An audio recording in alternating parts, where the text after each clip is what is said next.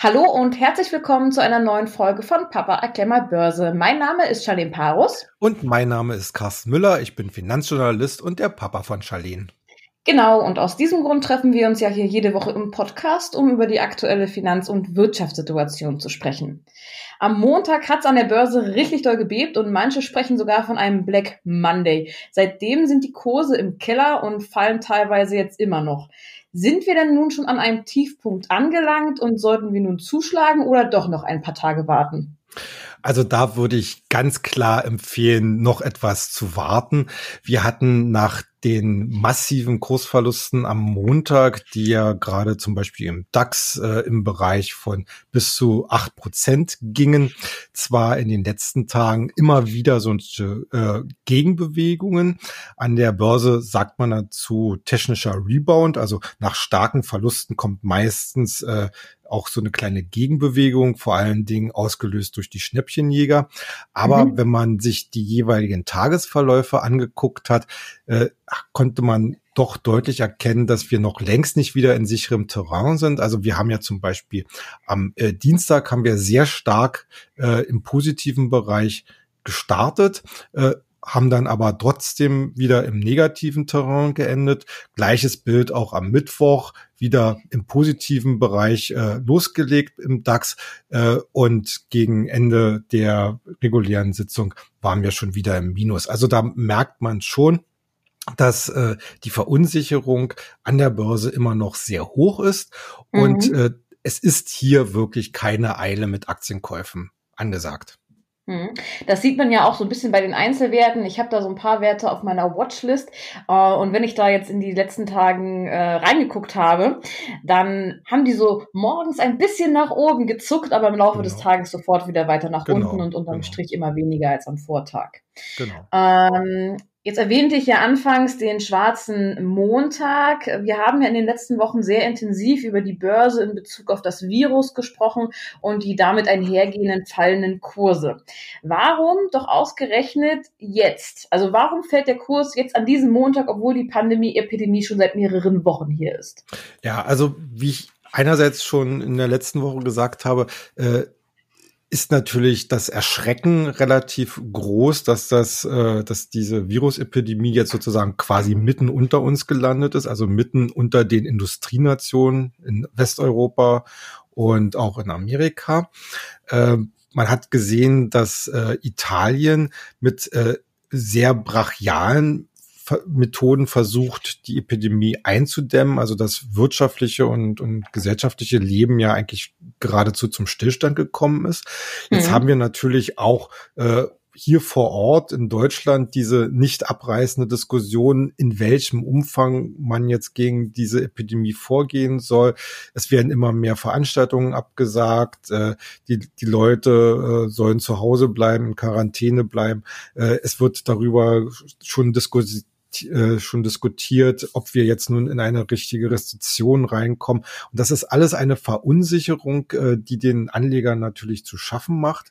Und das hat am Montag äh, letzten Endes alles in diesem Riesenabschlag kumuliert, wozu äh, natürlich auch noch beigetragen haben, hat, dass wir äh, vom Rohstoffmarkt, speziell halt vom Ölmarkt eben sehr, sehr negative Nachrichten bekommen hat. Also äh, wo der Ölpreis halt äh, um auf einen Schlag um 30 Prozent gefallen ist. Mhm.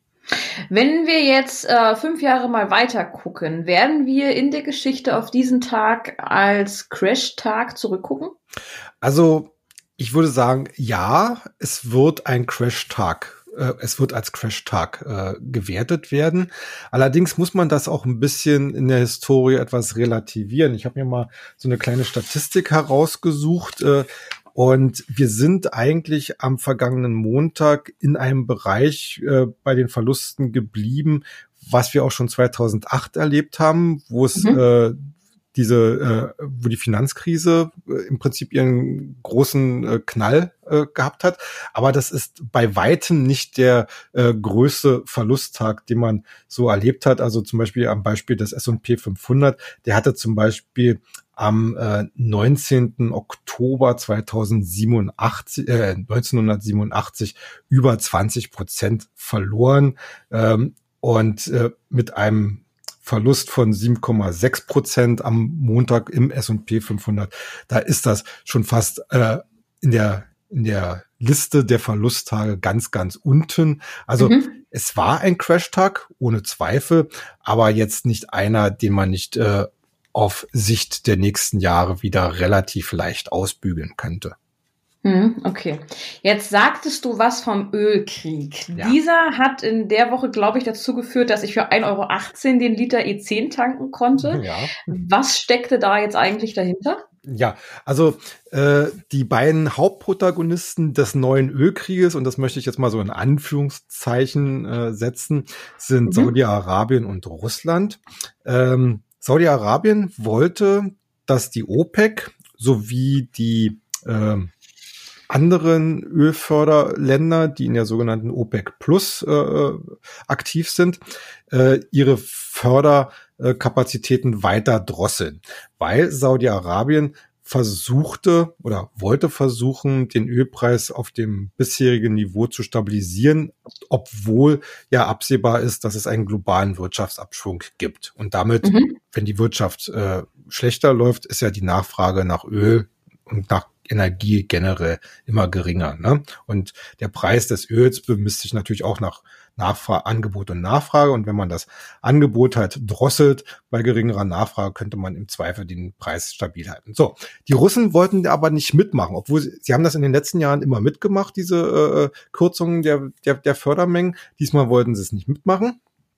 Äh, und das hat eigentlich einen ganz besonderen Grund, denn äh, es geht nicht darum, dass sich Saudi-Arabien und Russland streiten, sondern es geht darum, dass Russland die amerikanische Konkurrenz klein halten möchte. Äh, in Amerika gibt es ganz, ganz viele Firma, Firmen, die Öl fördern, äh, sogenanntes Schieferöl. Ähm, das, das kann man dann auch unter dem Stichwort Fracking zum Beispiel äh, als äh, ist sicherlich dem einen oder anderen schon bekannt. Und diese Firmen äh, funktionieren eigentlich dermaßen, dass sie versuchen, so viel wie möglich zu produzieren, auf den Weltmarkt zu schmeißen und damit äh, den angestammten Ölförderländern äh, äh, Marktanteile streitig zu machen. Und die Russen versuchen jetzt eigentlich über diesen Weg, indem sie sagen, sie machen die Kürzung nicht mit, sondern äh, sie, äh, sie fördern weiter wie bisher, äh, versuchen sie halt den Preis äh, am Ende jetzt äh, oder äh, nehmen in Kauf, dass der Preis deutlich äh, zurückgeht im Ölpreis mhm. äh, und dass äh, die amerikanischen Firmen halt äh, ihre Arbeit einstellen müssen, weil sie einfach nicht mehr äh, das Geld verdienen können, was sie für, für die Aufrechterhaltung ihrer Aktivitäten brauchen. Also das ist wirklich so ein ganz geopolitisches Thema.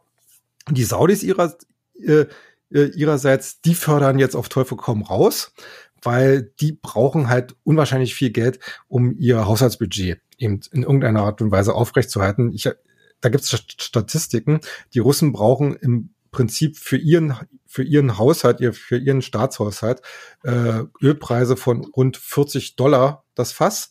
Die mhm. Saudis das Doppelte. Und die Saudis versuchen das halt, indem sie jetzt den Ölhahn aufdrehen. Ähm, das zumindest ein bisschen Geld reinzubekommen. Und das äh, drückt natürlich insgesamt auf den Weltmarktpreis beim Öl. Und das ist natürlich in der ersten Phase jetzt ein erheblicher Schock gewesen. Also wie, wie ich vorhin schon gesagt der Ölpreis am Montag um 30 Prozent nach unten gerauscht. Mhm. Allerdings könnte sich das in den nächsten Monaten als Glücksfall herausstellen. Denn äh, wenn es wirklich weltweit eine äh, Rezession oder, oder zumindest einen Konjunkturabschwung gibt, äh, weiß eigentlich jeder Betriebswirtschaftler und Volkswirtschaftler, äh, wenn es darum geht, wieder frisches Wachstum zu generieren, ist es natürlich ganz wichtig, dass die Energiepreise relativ äh, niedrig sind, damit äh, nicht noch zusätzliche Kosten für die Unternehmen entstehen. Also da werden wir das ist so ein Gebiet, das müssen wir noch sicherlich in den nächsten Monaten ein bisschen genauer beobachten. Äh, aktuell hat's halt äh, die Abwärtsbewegung in dem Markt verstärkt, weil natürlich auch viele Leute Sorge haben, dass jetzt viele Ölfirmen möglicherweise pleite gehen. Ähm, tendenziell würde ich aber sagen, ein niedriger Ölpreis ist sowohl für Verbraucher als auch für Unternehmen natürlich positiv. Okay, jetzt ich als Verbraucher, kann ich weiterhin die nächsten Wochen mit einem niedrigen Spritpreis rechnen das oder auf, eher nicht? Ja, also ich gehe mal davon aus, äh, das auf jeden Fall. Also äh, ob es jetzt nun so billig bleiben wird, wie du jetzt gerade genannt hast, äh, das äh, äh, muss man sehen. Äh, wie mhm. gesagt, die Benzinpreise sind ja, äh, die orientieren sich zwar am Ölpreis, aber da gibt's natürlich noch ganz andere Einflussgrößen und die äh, Mineralölkonzerne, die wollen natürlich auch ihr Geld verdienen und die werden solche niedrigen Ölpreise sicherlich auch nicht äh, unbedingt an den Verbraucher eins zu eins weitergeben. Mhm. Aber mhm. ich gehe mal davon aus, dass wir hier zumindest auf absehbare Zeit vorerst erstmal so weiterhin billige Benzinpreise bekommen. Was heißt das denn für diejenigen unter uns, die vielleicht in Öl investiert haben? Es gibt ja auch Ölanleihen und äh, ja. Aktien, glaube ich. Ne? Ja. Ähm, hat das darauf auch eine Auswirkung? Ja, ist schwierig, ist schwierig. Also äh, natürlich gibt es viele Ölfirmen, die mit solchen Preisen, wie wir sie jetzt gerade haben, äh, extreme Probleme bekommen werden. Mhm. Ähm, gerade so kleinere Firmen, die sich unter Umständen auch sehr hoch verschuldet haben, die werden große Probleme bekommen, dass sie letzten Endes ähm, wahrscheinlich möglicherweise sogar äh, pleite gehen. Die großen Mineralölkonzerne, äh, da gehe ich mal nicht davon aus, dass es da größere Probleme gibt. Aber bei den Aktienkursen würde ich mir jetzt ehrlich gesagt kurzfristig nicht zu viel erhoffen. Hm, okay. Jetzt haben wir ja mehrere Faktoren, die in der Welt aktuell rumgeistern. Wir haben einmal äh, das Coronavirus, den daraus resultierenden Mini-Crash, ich nenne ihn jetzt einfach mal so, und den Ölkrieg. Wie wird es in den nächsten Wochen weitergehen? Worauf müssen wir uns noch gefasst machen? Naja, also ich gehe mal davon aus, also der ähm, die Corona-Epidemie, wie ich das letzte Woche schon gesagt habe, das ist ja wie so eine Welle, die sich jetzt über den ganzen Globus spannt. Ähm, jetzt, äh, Dann wäre ja rein theoretisch als nächstes richtig schön Amerika dran, sage ich jetzt mal. Ne? Ähm, könnte dann wahrscheinlich noch was Großes kommen, oder? Ja, also in Amerika äh, haben ja schon die ersten Bundesstaaten äh, den Notstand ausgerufen. Also da wird es auch relativ spannend werden, wie sich die Politik entsprechend positioniert. In der letzten Woche hatten wir ja schon die US-Notenbank, die überraschend den Leitzins um einen halben Prozentpunkt gesenkt hat. Also da wird es sicherlich, wie du gesagt hast, äh, recht äh, spannend werden. Äh, wobei ich auch hier glaube, dass die langfristigen Auswirkungen der äh, Virusepidemie äh, beherrschbar bleiben. Hm. Okay. Jetzt hatte ich ja letzte Woche schon mal gesagt, dass ich eigentlich mal wieder ein bisschen weiter weg von diesem Corona-Trip gehen möchte und mal zu einem anderen Börsenthema, ja, kommen will. Und zwar das Thema Dividenden. Ja. Das wird ja in der nahen Zukunft jetzt auch wieder eine Rolle spielen. Was wird da auf uns jetzt zukommen? Ja, also wie gesagt, wir haben eigentlich steigen wir jetzt offiziell in die Hauptversammlungssaison ein äh, und Hauptversammlungssaison ist äh, für Aktionäre deswegen auch besonders spannend, nicht nur, weil sie auf den entsprechenden äh, Generalversammlungen halt über die zukünftige Strategie abstimmen können der Aktiengesellschaften, sondern auf diesen Hauptversammlungen wird natürlich auch die Ausschüttung der sogenannten Dividende für das letzte Geschäftsjahr äh, abgestimmt. Und äh, nicht nur abgestimmt, sondern die meisten Aktionäre wissen gleich einen Tag oder spätestens zwei Tage später ist das sogenannte Ex-Dividende-Datum. Also das heißt, dass dann auch die Dividende gleich ausgeschüttet wird. Also wer in, bei einer Aktiengesellschaft investiert ist, die eine Dividende, also sprich einen Gewinnanteil äh, an ihre Aktionäre ausschüttet, der kann sich jetzt in den nächsten Wochen und Monaten eigentlich über einen äh, zusätzlichen Geldfluss freuen. Hm.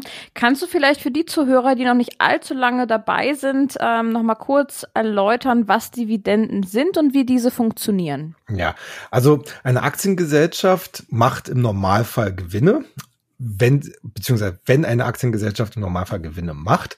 Es wäre äh, toll, wenn sie im Normalfall ja, Gewinne macht. Ja, äh, okay. Dann äh, wird üblicherweise ein Teil dieser Gewinne an die Aktionäre jedes Jahr ausgeschüttet. Das nennt man halt Dividende und das wird dann halt je Aktie angegeben. Jetzt äh, die, wie hoch diese Dividende ausfällt, das schlägt der jeweilige Vorstand auf der Hauptversammlung vor und die Aktionäre haben darüber abzustimmen letzten Endes ist es gerade für eher langfristig orientierte Anleger interessant, weil sie damit im Normalfall eigentlich eine, ich würde es mal auch in Anführungszeichen setzen, halbwegs sichere Verzinsung, Verzinsung ihres Engagements äh, bekommen können. Also mhm. weil viele Unternehmen sind natürlich bemüht, wenn es denn geht, äh, die Dividende entweder pro Jahr stabil zu halten oder ein stetiges Wachstum äh, bei der Dividende, also äh, höhere Dividendenausschüttungen jedes Jahr zu produzieren.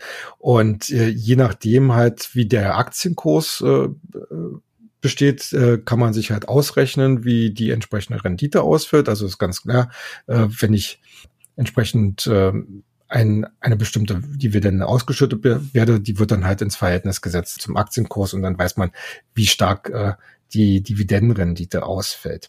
Wir haben jetzt gerade eben das interessante, äh, die interessante Situation, dass wir natürlich durch die ganz starken Kursrückgänge in der letzten Zeit, beziehungsweise jetzt auch in dieser Woche, natürlich Dividendenrenditen haben, die extrem hoch erscheinen.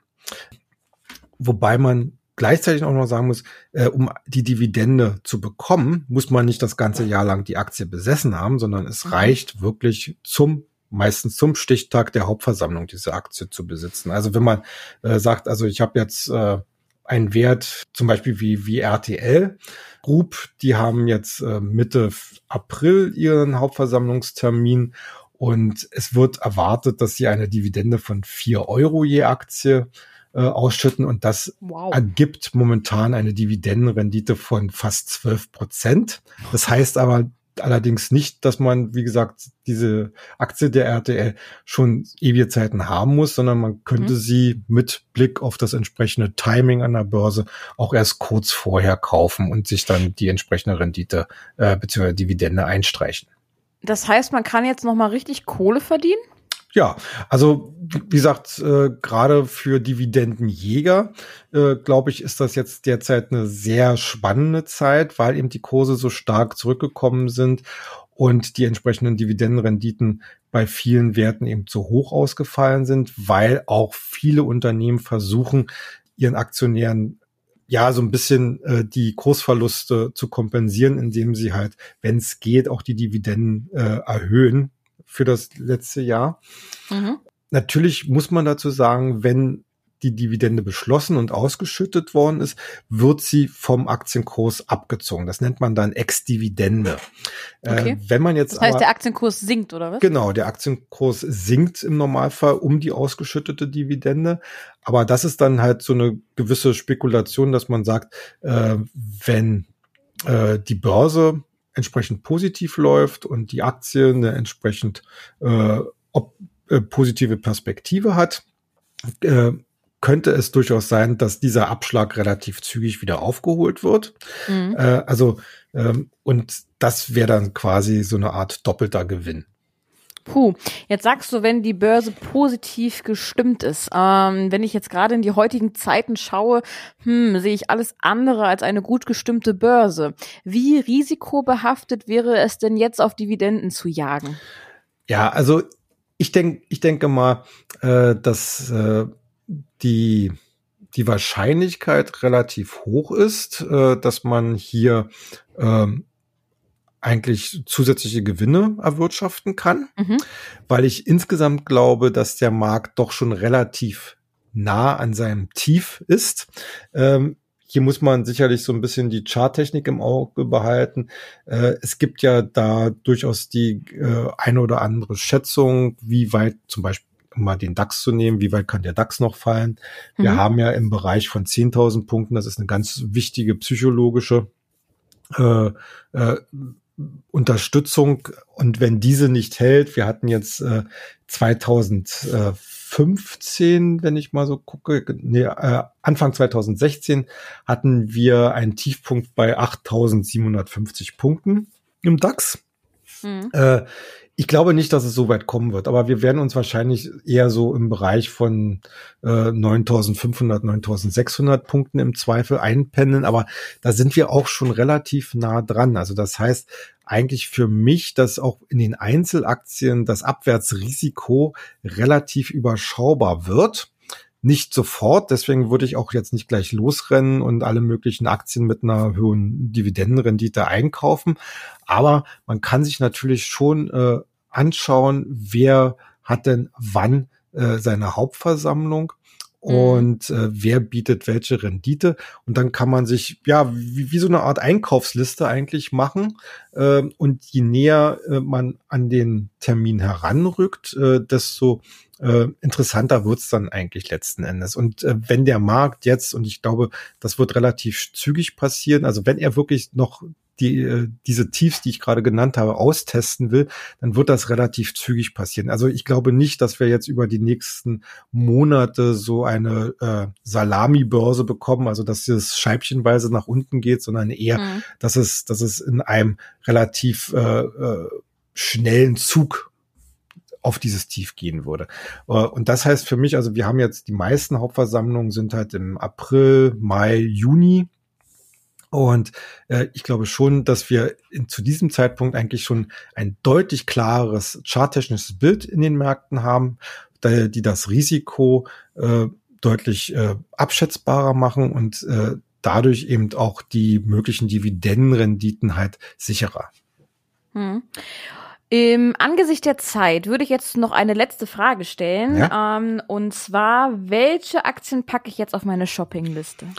Ja, also wenn es jetzt äh, um die Dividenden, um das Dividendenthema mhm. geht, also ich hatte ja gerade schon RTL genannt. Äh, wir haben äh, gerade in den bei den Werten der zweiten und dritten Reihe haben wir interessanterweise relativ viele äh, Werte aus dem Medienbereich. Der zweiten und dritte Reihe meinst also du jetzt MDAX, TechDAX und sowas? Ja. ja, MDAX, SDAX und so. Also zum Beispiel RTL hatte ich genannt mit knapp 12 Prozent Dividendenrendite, Pro7 mit äh, rund 9 Prozent, mhm. äh, Telefonica Deutschland mit knapp 8 Prozent.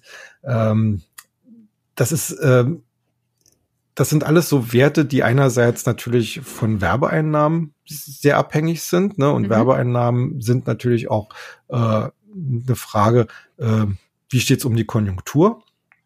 Genauso wie Telefonica äh, ähm, und äh, auch andere Telekom-Werte, äh, zum Beispiel eine, eine Freenet bietet äh, fast zehn Prozent Dividendenrendite, ist natürlich auch immer die Frage, äh, wie ist das Konsumklima? Also äh, ähm, nicht nur der Wettbewerb, sondern generell, sondern auch das Konsumklima, Klima, denn wenn, wenn die Leute auf ihr Portemonnaie schauen äh, müssen, werden sie natürlich auch für Mobilfunk oder, oder TV etc. weniger ausgeben. Äh, deswegen sind das alles so eine eher kritischen Firmen, aber die eben diese hohe Dividendenrendite momentan anbieten. Äh, wir haben auch relativ viele äh, Finanzwerte in diesem Bereich. Also eine Arealbank ist Immobilienfinanzierung und ich meine, der Immobiliensektor ist ja immer noch äh, relativ stabil, genauso wie der deutsche Pfandbrief. Mhm. Äh, das sind äh, die bieten beide äh, knapp 10 beziehungsweise knapp äh, gut 8 Prozent Dividendenrendite. Mhm. Aber wir müssen ja auch gar nicht mal so weit gehen, wenn man sich äh, zum Beispiel den DAX anschaut. Äh, da haben wir äh, zum Beispiel Werte wie, äh, lass mich mal ganz kurz gucken, äh, die ab, letztens abgestraft worden sind. Eine Lufthansa mit über sieben Prozent, äh, dann eine BASF mit über sieben Prozent, eine Allianz mit fünfeinhalb Prozent, äh, die ganzen Versorger wie E.ON oder RWE, also E.ON jetzt mit über fünf Prozent, RWE ist jetzt ein bisschen weniger mit drei Prozent, äh, Telekom fast äh, fünf Prozent. Also äh, da merkt man, man muss nicht mal äh, von den Unternehmen her besonders stark ins Risiko gehen, sondern eigentlich geht es jetzt wirklich darum, äh, einerseits abwarten, dass der Markt so langsam endlich wieder Halt findet und eine Bodenbildung schafft.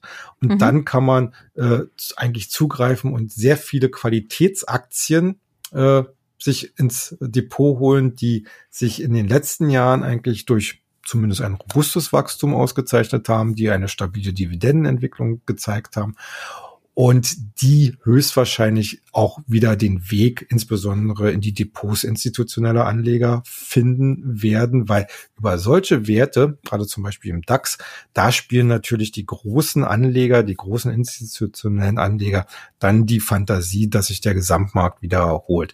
Und das dürfte dann entsprechend auch hier wieder für Kursgewinne sorgen. Hm. Gut, dann danke ich dir für deine heutige Einschätzung. Gerne. Ähm, Uns gibt es jetzt übrigens auch auf TikTok, allerdings nur mich im Solo. Ähm, von daher ist eigentlich uns gelogen. Ähm, gerne mal reinschauen unter Frau Börse. Dort gibt's regelmäßige Updates und auch nochmal Erklärungen von denjenigen unter euch, die erst kurz dazu gekommen bin, sind. Ähm, ja, ansonsten wünschen wir euch eine schöne Woche. Bis zum nächsten Mal. Macht's gut. Tschüss.